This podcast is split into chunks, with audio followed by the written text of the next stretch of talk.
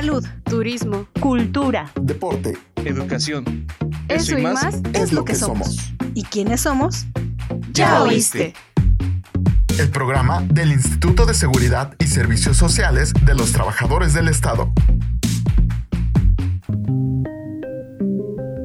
Hola, ¿qué tal? Soy el doctor Eduardo Buendía Villar, soy médico internista, oncólogo médico, vengo del Hospital Regional General Ignacio Zaragoza y el día de hoy venimos a platicar del tema del cáncer de mama, una enfermedad que es la más frecuente, es la causa más frecuente de cáncer en, en las mujeres que afecta a la población femenina y que es importante que platicemos acerca de los métodos de prevención, de diagnóstico y que poder orientar a las pacientes para su atención. Bienvenidos sean todos. Yo soy Ámbar Mora. Y Antonio Tapia. Estamos en el marco mundial del Día de la Lucha contra el Cáncer de Mama y lo importante de esta fecha es crear conciencia y promover que cada vez más mujeres se chequen, se autoexploren y vayan a revisión. Mujeres, de verdad, denle la importancia real al tema. Para todo esto nos acompaña el doctor Eduardo Buendía Villar. Bienvenido. Gracias por la invitación. Hablemos de quiénes son o somos más propensos a padecer el cáncer de mama. El cáncer de mama es una enfermedad que es más frecuente en las mujeres. Obviamente los hombres también tienen glándula mamaria, pero no es tan frecuente debido a los, a los cambios hormonales que presentan las mujeres. Cualquier mujer es susceptible a tener cáncer de mama. Conforme va avanzando la edad, el riesgo va aumentando. Sin embargo, no es una enfermedad propia de, de adultos mayores. Puede afectar a mujeres jóvenes, mujeres de edad media, mujeres de edad más avanzada. Es una enfermedad que es la causa más común de cáncer en las mujeres. Juntando hombres y mujeres, aún así es la causa más común de cáncer en, ambas poblaciones. Ok, doctor, usted ya lo dijo de que esta enfermedad nos puede dar tanto a hombres como a mujeres. Pero ¿por qué es más propenso en mujeres que en hombres? Es más frecuente en mujeres por los cambios hormonales que tienen las mujeres. Hay tumores que se alimentan de las hormonas que producen las mujeres. Los hombres al no tener estas hormonas es más común que se presenten las mujeres y esto hace que la incidencia sea más alta en esa población. Por ejemplo, habla de hormonas, los tratamientos hormonales que muchas mujeres tomamos como anticonceptivos,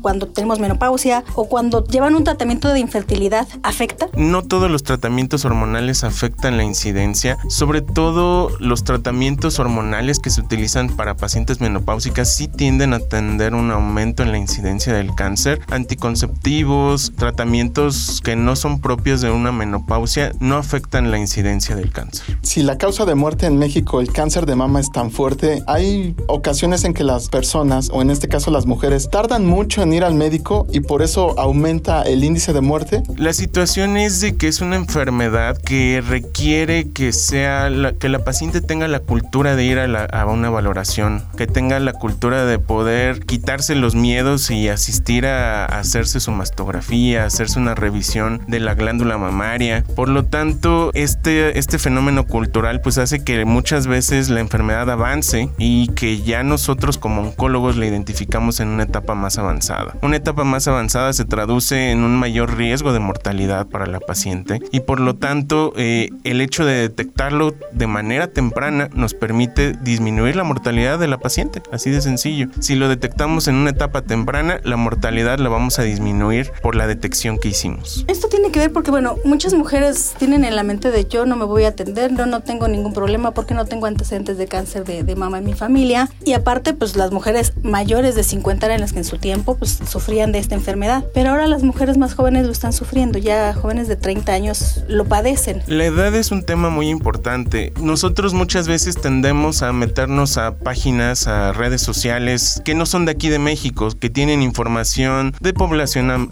de América del Norte, población europea, población de Asia. La población latinoamericana y la población mexicana se comporta totalmente diferente a la población europea y a la población de Estados Unidos. Está estudiado que el cáncer en mujeres se identifica a una etapa más temprana, una edad más temprana. Los americanos, sus eh, estadísticas muestran que es después de los 50 años y en la población latinoamericana y especialmente de México es en una, en una edad más temprana. Por lo tanto, las pacientes que tengan más de 40 años deben de acudir a hacerse su mastografía, deben de acudir a valoraciones. Si la población lee o busca en redes sociales y ve datos de otros países, va a ser discordante con la mexicana, pero nuestros datos están aplicados a la población mexicana de que presenta esta enfermedad. Entonces, una población de más de, 40 años debe de tener una, una mastografía que se deben de realizarse su estudio para poder eh, identificar etapas tempranas de la enfermedad. Si la población, si la paciente no tiene un antecedente genético, eso no la exime de tener cáncer. El cáncer no siempre va a ser hereditario, no porque no tenga una tía, una mamá, una prima con cáncer, no la va a salvar de que tenga cáncer. La enfermedad es una enfermedad multifactorial y una parte de ella es la parte genética, pero también está la parte que platicábamos hormonal, la parte de, eh, de la edad, la parte de los factores ambientales, el tabaco, el cigarro, el alcohol. Todo eso influye en que se presente el cáncer. Entonces, una, el mensaje es una, una mujer mexicana puede tener cáncer en una etapa, en una edad más temprana y no por tener, no por no tener una carga genética la va a salvar de no tener cáncer. ¿Los síntomas entre hombres y mujeres son iguales? Los síntomas entre hombres y mujeres son iguales, pero lo más importante es saber que el cáncer no da síntomas muchas veces. Ese es el tema y el, la cuestión que debemos de quedarnos claro. Una lesión que aparece en la mama que no duele es un dato de alarma. El no doler no significa que sea bueno. Muchas veces el hecho de que no nos duela pues nos, nos hace de que ah, se me va a quitar en una semana, se me va a quitar en dos semanas. No, el cáncer no duele muchas veces. Puede llegar a doler, sí, claro, pero es cuando la enfermedad está avanzando más. Eh, los síntomas, ¿cuáles son los síntomas que puede presentar una paciente con cáncer de mama? El principal les decía, puede ser asintomática, no tener dolor y solamente sentir una bolita, un, le llaman las pacientes un bulto en lo que es la zona de la glándula mamaria. Puede tener cambios en la coloración de la piel, se puede cambiar la textura, le decimos piel de naranja, ese es un síntoma de un cáncer. Eh, secreción por el pezón, tener ya sea sangre, tener una secreción eh, que no es normal que se presente, eh, retracción del pezón, sentirse también un bulto a nivel de lo que es la axila, eso también es un dato de alarma. No solamente en las revisiones se tiene que revisar la mamá, se tiene que revisar la zona axilar. Sin embargo, volvemos al punto inicial. Aunque no haya síntomas, hay que hacerse estudios. Y volvemos a lo que platicábamos. Una paciente mayor de 40 años, aunque no tenga síntomas, tiene que hacerse su mastografía. Si tiene una carga genética, la recomendación es que sea 10 años antes de la presentación del caso familiar y obviamente guiada por su médico. Hablemos un poco de las mujeres jóvenes, porque sí, después de los 40 es muy necesario hacerse la mastografía, pero ¿desde qué edad es recomendable que una mujer se, se autoexplore o se vaya a hacer un, em, ultrasonido mamario? La, edad es, eh, las normas oficiales mexicanas nos dicen, toda mujer asintomática que no tenga nada de molestias debe hacerse una mastografía a los 40 años. Las mujeres jóvenes, si no tienen factores de riesgo, la recomendación es hacerse su autoexploración. Eso es parte de, un, de una valoración que deben de hacer cada mujer. La recomendación es que arriba de los 25 años acudan a su, a su valoración con su ginecólogo, su médico familiar, que las explore y ellos les guíen en qué estudios tienen que realizarse. No está tal cual definido que una mujer joven debe hacerse mastografía. En una mujer joven la densidad mamaria es diferente y muchas veces el estudio ideal es un ultrasonido más que la mastografía. Aquí viene como la duda que muchos nos hacemos. ¿Cómo realmente me debo de explorar? En este caso las mujeres, ¿cómo deben de hacerse una correcta autoexploración? La autoexploración es parte de las medidas de identificarse, pero antes de explorarse también tienen que hacerse una mastografía. La mastografía no exime la autoexploración. Es decir, si, si, si no se siente nada, no significa que no deben de hacerse mastografías. Ahora, ¿cómo deben de hacerse la, hacerse la autoexploración? Se debe de hacer, generalmente se recomienda después de bañarse, la mujer que se va a autoexplorar debe de colocar sus manos por arriba de la cabeza, eh, la mano que no va a, del lado donde va a revisarse debe de, de palpar lo que es la glándula, incluyendo la región axilar, y debe de hacerse de manera sincrónica, es decir, primero iniciamos del lado derecho o del lado izquierdo y de ahí nos pasamos al lado contralateral. La autoexploración debe de hacerse, obviamente eh, cada paciente lo debe de hacer, pero además debe de acudir a su médico porque no somos expertos, la, la, población en general no es experta. Debe de acudir a evaluación a su médico para que también realice una exploración y sin dejar a un lado de hacerse mastografías. a ver si nos quedó claro. Yo como mujer, la verdad, no me sé explorar. A lo que entendí es con la mano contraria al seno. Exacto. Este, al seno contrario. Se palpa desde la axila, pero es palparse como, o sea, en, recto, en circular. ¿Cómo es la palpación? La palpación, la realidad es que puede ser recto, puede circular, no, no lleva tal cual un orden. Debe de, de ir, nosotros le decimos, vamos de cabeza a pies, vamos recorriendo con la mano de arriba hacia abajo, vamos explorando desde la zona de la axila. Terminamos cuando llegamos a la parte del esternón, es decir, a la parte media, terminamos la exploración de ese lado y posteriormente colocamos la mano que está eh, arriba de la cabeza en la cintura y palpamos de nueva cuenta la región de la mama junto con la región axilar. Ok, lo importante es que nosotros como mujeres pues conozcamos nuestro cuerpo, conozcamos cómo está nuestro seno para si sentimos algo extraño,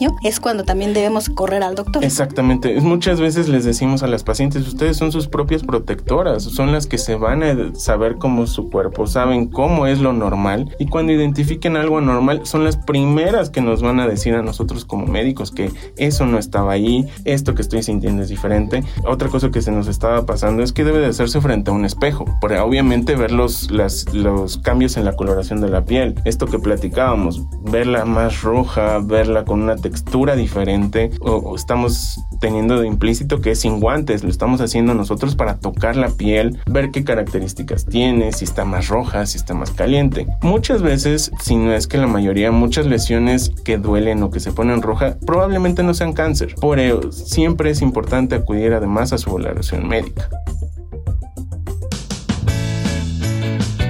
¿Y tú? ¿Ya nos sigues en nuestras redes sociales oficiales? ¿Todavía no? Entonces, toma nota. Encuéntranos en Facebook, Twitter, Instagram, YouTube y TikTok. Estamos como ISTMX. Pero no te vayas, que esta entrevista continúa.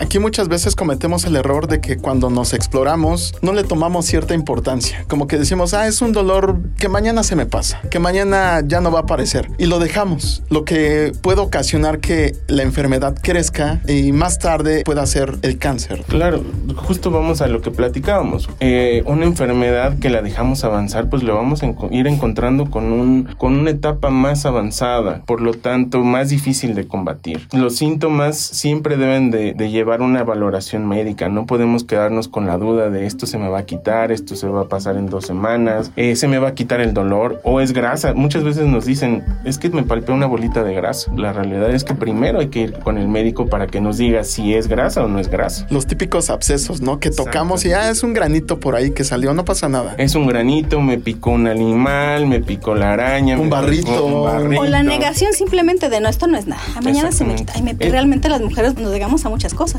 Es un tema cultural. Muchas veces el hecho de a lo mejor la pena de ir con el médico o la, médica me va a tocar, me va a ver, me va a revisar. Esos temas creo que eh, es importante que platicarlo con la familia decir, oye, mamá, tienes que ir al doctor, te va a revisar, te va a explorar. Y aún así, este hecho de que te revisen, te exploren, pues te va a permitir poder detectar probablemente algo muy temprano que muchas veces quitándolo no requieren a lo mejor ni, ni radioterapia, ni quimioterapia o un tratamiento hormonal. ¿no? Bueno, y para todo esto tenemos como invitadas a dos personas que son supervivientes del cáncer de mama, Yasmín Rivero y Adriana Gómez. ¿Cómo están, chicas? ¿Qué tal? Buenas tardes.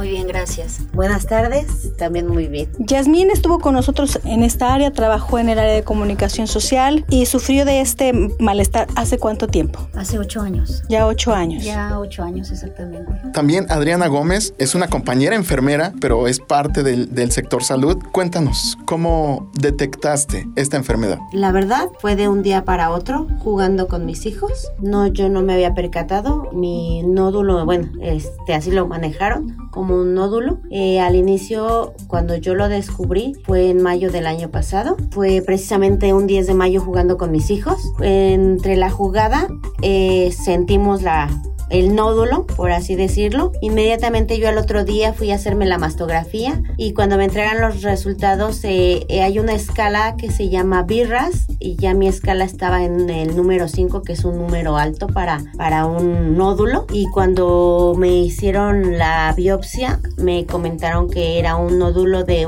de 4 centímetros por 2 al inicio. ¿Eso es muy grande, doctor? Sí, la realidad es un tamaño ya grande. Justo el caso de Adriana es un caso que podemos utilizar de ejemplo, en el cual una mujer que, que no se sienta nada, pero se va a hacer una mastografía, lo que va a detectar muchas veces son lesiones milimétricas. Y esas lesiones milimétricas son etapas tempranas en las cuales podemos identificar el, cáncer en, a una manera oportuna también. Tú, Yasmin, ¿a qué edad presentaste el problema? 43 años, y igual, o sea, la mía no fue en el seno, primero se apareció en la axila una bolita, a mí me extrañó mucho porque de esas ocasiones que te estiras y por coincidencia la sientes y era como una canica, lo cual no me había percatado en todos los días que me bañaba. Y entonces esa caniquita pues ya me causó extrañeza, pues yo lo dejé pasar, no me atendí luego luego, lo dejé pasar como dos meses y luego me salió una bolita ya en la mama. Me hicieron el ultrasonido y ahí aparecía un nivel de RIT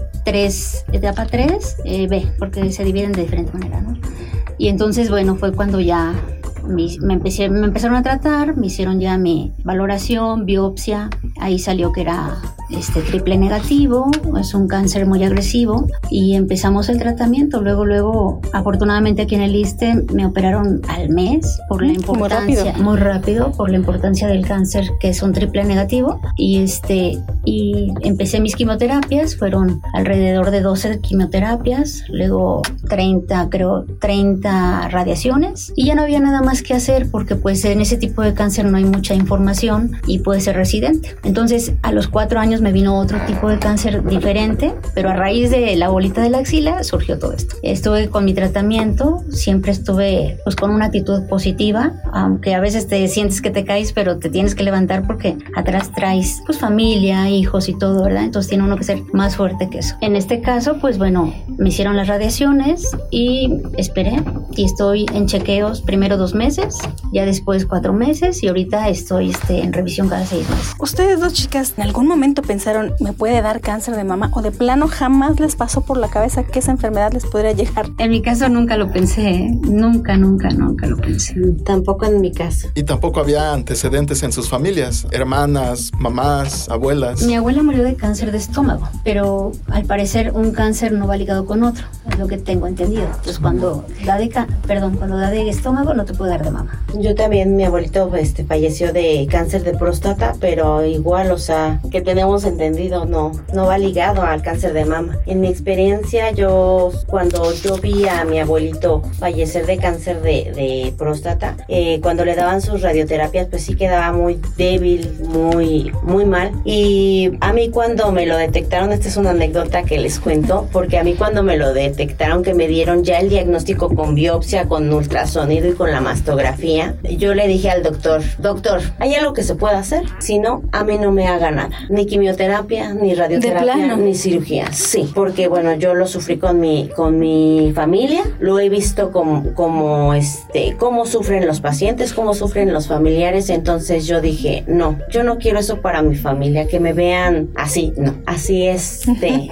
así es mi, mi anécdota. Doctor, estos son casos muy particulares porque tanto Adriana y Yasmín en ningún momento pensaron que ellas pudieran tener cáncer, ¿no? Entonces aquí también entra esa parte de porque a mi familia o yo no heredo cáncer, a mí nunca me va a suceder. Sí, eh, es, es, un tema muy importante. Eh, podemos tener familiares que no tengan cáncer y tener cáncer, la respuesta es sí. Aunque nuestros familiares no hayan tenido cáncer, nosotros podemos presentarlo. Podemos tener familiares con cáncer de próstata, de páncreas, de hígado, de pulmón y tener cáncer de mama? Y la respuesta es sí, no nos hace inmunes el hecho de que otros familiares tengan otro tipo de, neoplasias. Todas están expuestas, todas tienen el riesgo para presentarlo. La carga genética es importante, sí, en las pacientes en las cuales la mamá, la tía, la prima, la abuelita tuvo cáncer, tienen mayor riesgo, eso es un hecho, es definitivamente una población que tenemos que estarla vigilando y cuidando más, pero aún el resto de la población, a pesar de no tener un cáncer,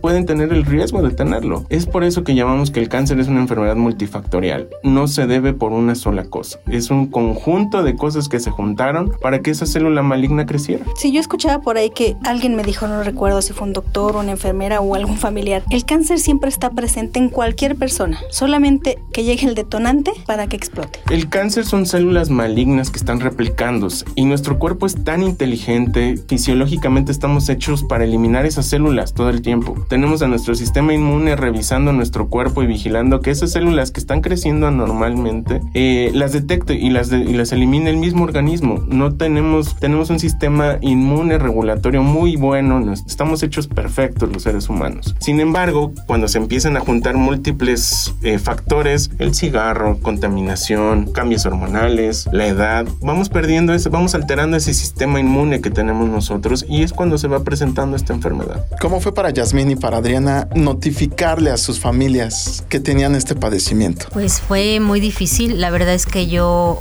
me traté de que no se dieran cuenta, mi madre sobre todo, traté de que no se diera cuenta y hasta que estaba a punto, una semana antes de operarme fue que le, le avisé. Pero mientras no quería ver sufrir a mi gente, o sea, no quería ver sufrir a mi madre, a mis hijos y esperé ya hasta que estaba ya todo concretado para la operación, fue que les avisé. Bueno, pues yo por el contrario de ellas, yo sí le comenté a mi mamá desde el inicio, eh, a mis hijos, hablé con mis hijos, con mi familia, tíos, primos, porque yo en ese momento yo sentía que necesitaba ese apoyo emocional, no sé, el cariño, un abrazo, un vas a estar bien, todo va a estar bien. Entonces yo eh, en el momento en que a mí ese día me dieron el diagnóstico, yo en la tarde estaba hablando con mi familia, tanto mamá, hijos, primos, tíos, a todos les avisé. Es que todos como personas somos distintos y creo que necesitamos el apoyo de distinta manera, ¿no? Unos somos más fuertes, otros somos más débiles en ese aspecto, pero lo importante creo que es hacer lo correcto para uno mismo. Doctor, ¿usted le es difícil dar esas noticias? Claro, la realidad es que eso no te lo enseñan en la escuela, no te lo enseñan en la universidad. Le, se va agarrando con la experiencia, es difícil y siempre tenemos que acompañar al paciente. Como bien decía, cada paciente es diferente. A algunas les gusta ir solos, a algunos les gusta ir con la mamá desde el día uno, a algunos les gusta que vaya el esposo, que vayan los hijos. Cada paciente es diferente. Este tipo de noticias son complicadas, pero siempre lo vamos acompañando de una cosa es el miedo y la otra es que el miedo te paraliza, que el miedo o que la noticia no te haga actuar. Entonces, en cuanto a aprovechar todos esos sentimientos de miedo, de negación y encaminarlos a actuar para combatir la enfermedad. ¿Y cómo los va llevando? Nosotros desde la parte de la oncología médica los acompañamos específicamente en la parte de, la, de las quimioterapias o tratamientos antihormonales. Es importante que sepamos que el cáncer de mama conlleva un grupo de especialistas. No solamente es un médico el que las va a tratar, un, grupo de especialistas que incluye un oncólogo quirúrgico, que es el que se encarga de hacer biopsias, se encarga de hacer cirugías, un radiooncólogo que se encarga de ver la parte de radioterapia, un grupo de enfermeras que son nuestra base de, trabajo, que se encargan de estar junto con nosotros y con la paciente en todo momento, el médico oncólogo, eh, oncólogo médico que se encarga de la parte que les decía de, tratamientos de quimioterapia y tratamientos hormonales y que eh, en conjunto tomamos decisiones de una sola paciente. No se toma una decisión solamente por un solo médico. Un paciente con cáncer lleva un equipo multidisciplinario. Puedes escuchar este y todos nuestros episodios de forma gratuita en Spotify, Anchor, Google Podcast, Apple Music y ahora también en iHeartRadio. Encuéntranos como este podcast. Escúchanos donde quieras y cuando quieras. Así como dijimos anteriormente de que esa mentalidad de que a mí nunca me va a pasar, tú Yasmín como trabajadora del sector salud, igualmente tú Adriana como enfermera, ¿cómo ha sido ese cambio de decir a mí nunca me va a pasar y en tu caso particular de ser enfermera tratando pacientes y ahora ser atendida también por compañeras enfermeras? Pues es difícil porque en mi caso yo como enfermera, como lo comentas, yo trabajaba con pacientes hospitalizados y el cambio con la enfermedad fue un cambio total de servicio de hospitalización pasé a la consulta externa. Entonces, para mí fue tan, me deprimí también, lloré y no, no sé, no sé cómo explicarlo, pero mm, ha sido difícil acostumbrarse a una nueva vida con cáncer, a llevar los medicamentos a todos lados a donde, a donde vayas, a no dejarlos de tomar, hacerte estudios cada determinado tiempo para ver si ya no hay nada. Es difícil, en mi caso es difícil. Pues sí, es muy difícil, es muy difícil. Muchas veces, en mi caso, no me gusta que me vean mal, no siempre tuve una actitud, pero claro, hubo momentos muy privados donde yo me decía mis cinco minutos mil que güey y a la lloradera y llorar y llorar y ya después pues sales con otra cara. ¿Por qué? Porque en mi caso mis hijos eran pequeños. Entonces yo no quería que ellos sufrieran. Yo no quería que, para mí era muy importante que ni mi madre ni mi gente me viera mal. Entonces trataba de estar aparentando, pero era meterte a bañar y llorar lo que quisieras, ¿no? Porque ahí nadie te veía, ¿no? Y, y me acuerdo cuando me quitaron la mama, que fue cuando entré a bañarme el primer día y me quitaron la venda, no, es algo que no se lo deseo a nadie. El verte mutilada de alguna manera es horrible horrible y ahí me acompañó mi hija y ahí sí dije pues ni modo, ¿no? Y lloras, lloras y después dices ya, hasta aquí. ¿Por qué? Porque me están esperando, ¿no? Y yo creo que eso me ayudó mucho para salir de esto, porque igual en algunas ocasiones ya que han pasado ocho años y me siguen haciendo estudios, yo digo otra vez entrar a, a que me hagan resonancias magnéticas y toda esta situación de medicina nuclear, luego dices ya, ya no, ya no quiero nada de eso, pero veo para atrás y digo no, hasta que tenga que ser, ¿no? Y uno se tiene que dar su fuerza. Sí, ustedes son unas guerreras realmente y esas marcas son como tal, marcas de guerra, marcas de que son unas supervivientes y de que tienen mucha fuerza interior y exterior. Ay, de verdad, mis respetos. En base a la experiencia de ellas dos, doctor, ¿cómo acercar a los derechohabientes a acudir al médico tempranamente? Yo creo que la primera parte debe ser, ¿el cáncer es sinónimo de muerte? La respuesta que hoy en día no es, no es, una, no es un sinónimo. El cáncer es una enfermedad que sí con lleva una, una impresión psicológica de manera inicial importante, pero que tratado en un, en un, con un buen servicio multidisciplinario, con, con una posibilidad de poder aplicar tratamientos de primer mundo, en el ISTE tenemos tratamientos de primer mundo, podemos ayudar a las pacientes a buscar que la enfermedad se convierta en una enfermedad en la cual no se va a traducir en muerte, se va a traducir en una enfermedad a lo mejor crónica, mal, mal comparada, pero que se vuelva como una diabetes, una hipertensión de un paciente que tiene que estar yendo a su médico para estarse controlando y monitorizando. Entonces, el mensaje es acercarse a su clínica, tienes más de 40 años, hacerte tu mastografía. Esa mastografía, obviamente, ir con el médico a interpretarla. Ellos justamente lo que nos decían nuestras compañeras. Hay una clasificación que nos va a decir la probabilidad de malignidad con estos estudios. Tienes menos de 40 años y te sientes algo, acudir a valoración. Es importante no perder el tiempo en, el miedo. A veces decimos lo que platicamos, se va a quitar, se va a desaparecer. No perder ese tiempo que es valioso para nosotros como oncólogos, utilizar ese tiempo para hacer estudios, para hacer procesos diagnósticos de imagen. Entonces, acercarse a la población, no tengan miedo, la institución cuenta con los medicamentos, cuenta con el servicio de especializado para poder hacer un, un tratamiento y, un, y una detección temprana también de la enfermedad. Pues sí, quitar el miedo y la pena de me van a revisar, me van a ver, no quiero que me toquen, porque también esas cosas, como usted dice, quitan mucho tiempo para que después pues surja esta problemática, pues no es, no es lo más correcto. Ustedes que son supervivientes del cáncer, ¿cómo les dirían a las mujeres que las están escuchando que acudan al médico? Pues sobre todo si, si eres joven, desde ahí comienza, comienza tu revisión, comienza a explorarte, quiérete, o sea, ámate como, como dice la canción, ¿verdad? Ámate y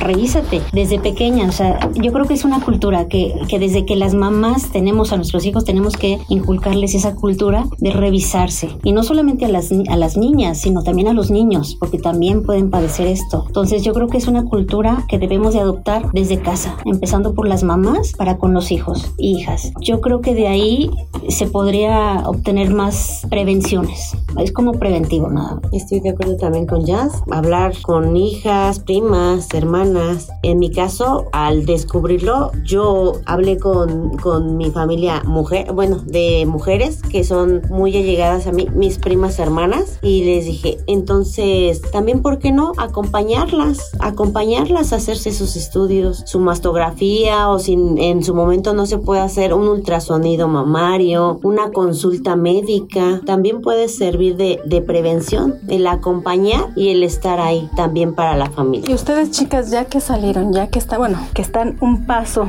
más allá de, de, este problema de cáncer, ¿cómo están? ¿Cómo se sienten? En mi caso siempre está el pensamiento de poder regresar y entonces tienes que tener más cuidado en, en, no dejar pasar las revisiones. No porque me sienta bien voy a dejar de cuidarme, porque he tenido compañeras de quimio, de radio, que se dejan. O sea, dicen, no, ya no, y se dejan. O ya me siento bien y ya no van a sus valoraciones y luego regresa con más fuerza. Entonces, siento que siempre debe uno de estar vigilando, chequeándose, ¿no? No dejar pasar ni, ni confiarse demasiado, porque así como llegó la primera vez, puede llegar una segunda y hay que ser preventivos, ¿no? Siempre en todo lo que, más con la salud, ¿no? Que es tan valorada y pues sin salud, ¿no? Pues no hay nada. No hay nada. Pues en mi caso, pues igual, no he dejado de asistir a las citas, no he dejado de tomar mi medicamento. Todo mundo en mi caso me recuerda, ya te tomaste tu medicamento, ya hiciste esto, tu dieta también, en mi trabajo, mis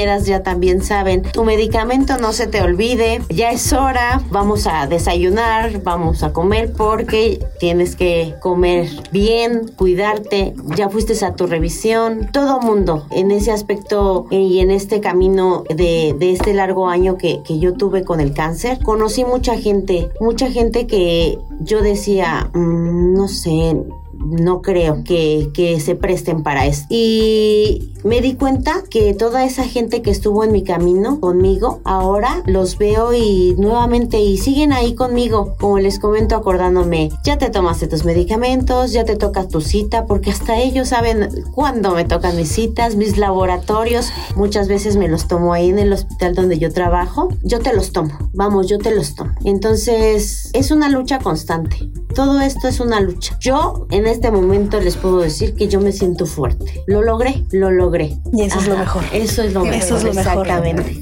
Un punto importante, doctor, es eh, la empatía de compañeros de trabajo, familia, en apoyar a, a, la paciente con este padecimiento, porque muchas veces pensamos que nada más es paciente, doctor, paciente, doctor. Pero aquí ellas dos, en su experiencia, valoran mucho la parte eh, del apoyo de la familia y amigos. Invariablemente, la red de apoyo familiar es nuestro aliado en todos los tratamientos oncológicos. Eh, sin embargo, esa red de apoyo debe de tener también algunos límites que nosotros les mencionamos. A veces por recomendación familiar, recomendación de la, de la vecina, tómate tal, med tómate tal té, tómate tal factor, tómate tal veneno de alacrán. Eso no, esa red de apoyo nos, no nos sirven en el, en el proceso de las pacientes. Encaminarlo a hacer el apoyo que necesitan para ir a la consulta, para sus laboratorios, pero dejar la parte médica al médico y, de, y encaminarse a, a apoyar al paciente en lo que necesite, tal cual. Si necesitan un abrazo, abrazo.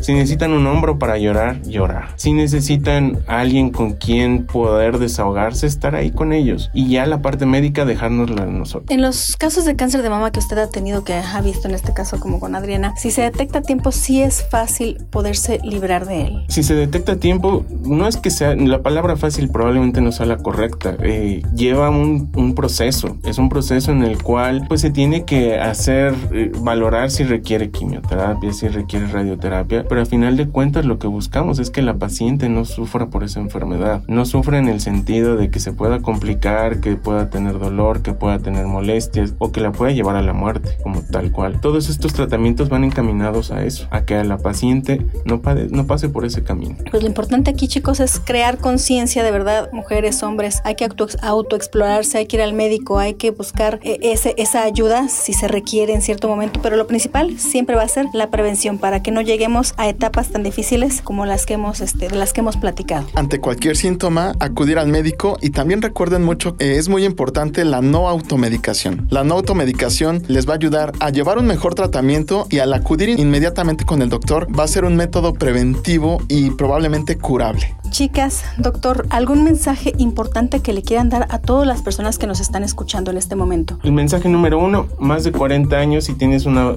tía, tienes a tu mamá, tienes a tu familiar con más de 40 años, mujer, hacerse su mastografía, además de la autoexploración. Prevención, ¿cómo podemos prevenir esto además? Pues teniendo una, una vida, un estilo de vida sano, comer, disminuir el aporte de carbohidratos, de grasas. Parece mentira, pero el cigarro es algo que tenemos que estar actuando todos. Todos tenemos que disminuir los carcinógenos que tenemos en el ambiente. Evitar cigarro, evitar alcohol, evitar drogas, realizar ejercicio. Todo esto a final de cuentas no solamente por salud, por cuestión metabólica nos va a ayudar, nos va a ayudar también a disminuir el cáncer. Entonces la prevención es nuestra arma más importante, nos va a ayudar a detectar etapas tempranas y una etapa temprana significa disminuir mortalidad. Eh, yo les recomendaría mucho eh, a las que ya lo tienen que viva un día a la vez, o sea, un día a la vez y no se hagan expectativas de mucho tiempo, disfruten su día a día y háganse planes a, corto, corto y mediano plazo para que se vean motivadas para salir adelante. Eso ayuda mucho a que uno vea, eh, no una expectativa lejana, algo cerca, pero disfrutes el día a día, porque es muy importante eso. En mi caso, eso a mí me funcionó muy bien, ¿no? Vivir día a día nada más. Sus cinco minutos Milky Way, lloradera un ratito y regresar a la vida real, porque tenemos una red de apoyo que es muy importante la familia y para los que no tienen familia es muy importante ver la vida de otra manera, o sea, ver la vida de esa eh, maravillosa donde te puedas aferrar a, a ver las cosas positivas, que aunque esté uno en esa situación tan difícil, tienes tu mente es poderosa que también o te hunde o te levanta, ¿no? Pues mi recomendación o sugerencia, como dijo el doctor, prevención, como dijo Jazz, eh, la actitud cuenta todo y revisarse, revisarse, no sé, anualmente si en su familia no lo, no lo hay y si lo hay, pues también eh, hacerse los estudios pertinentes, no automedicarse, la dieta, el ejercicio y sobre todo el hablarlo con la familia, porque eso te ayuda, te ayuda mucho. Y también ¿por qué no este, aprender, aprender a autoexplorarse, aprender de la experiencia si es que tienen familia con cáncer de mama, aprender de ellos porque también son una, un motivo para seguir adelante y no dejarse caer. De verdad, es difícil tenerlo, pero la actitud cuenta mucho, mucho, mucho, mucho. Entonces, no dejarse caer. Eso por mí sería suficiente. Todos los que nos escuchan eh, en este momento no lo ven, no lo logran ver, pero aquí nosotros que estamos en la mesa vemos la cara de Yasmín, vemos la cara de Adriana y realmente no parecen personas que tuvieran este padecimiento. Parecen personas completamente sanas, se ven felices, se ven, se ven contentas, se ven alegres. El semblante que ellas expresan es de amor, es de felicidad y es algo de admirar. Así que todos los que nos escuchan, no duden en acudir al médico al primer síntoma, acérquense a su médico de primer contacto, de primer nivel y platíquenlo con su familia. Eh, muchísimas gracias, doctor Eduardo, por estar con nosotros. Yasmín, Adriana, les agradecemos que hayan estado y platicado su experiencia. De verdad, son unas mujeres fuertes, guerreras, como se los dije. Son de verdad muy fuertes, admirables. Gracias. Gracias por la invitación y de nuevo, acuden con nosotros para cualquier síntoma, por favor. Muchas gracias por este por la invitación y bueno, si hay sobrevivencia, aquí estamos. Nuevamente gracias también por la invitación y a echarle ganas. Aquí estamos de pie y más fuertes que nunca. Muchísimas gracias a todos. Y a ti que nos acompañas, gracias por escucharnos. Se despiden de ti, Ámbar Mora y Antonio Tapia. Hasta luego.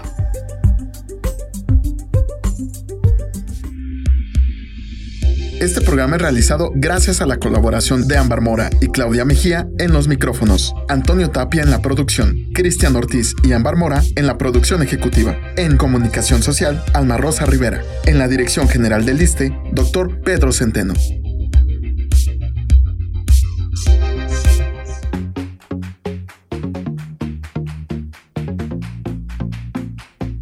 Salud, turismo, cultura, deporte, educación eso, y más, es lo que somos. ¿Y quiénes somos? Ya oíste. El programa del Instituto de Seguridad y Servicios Sociales de los Trabajadores del Estado.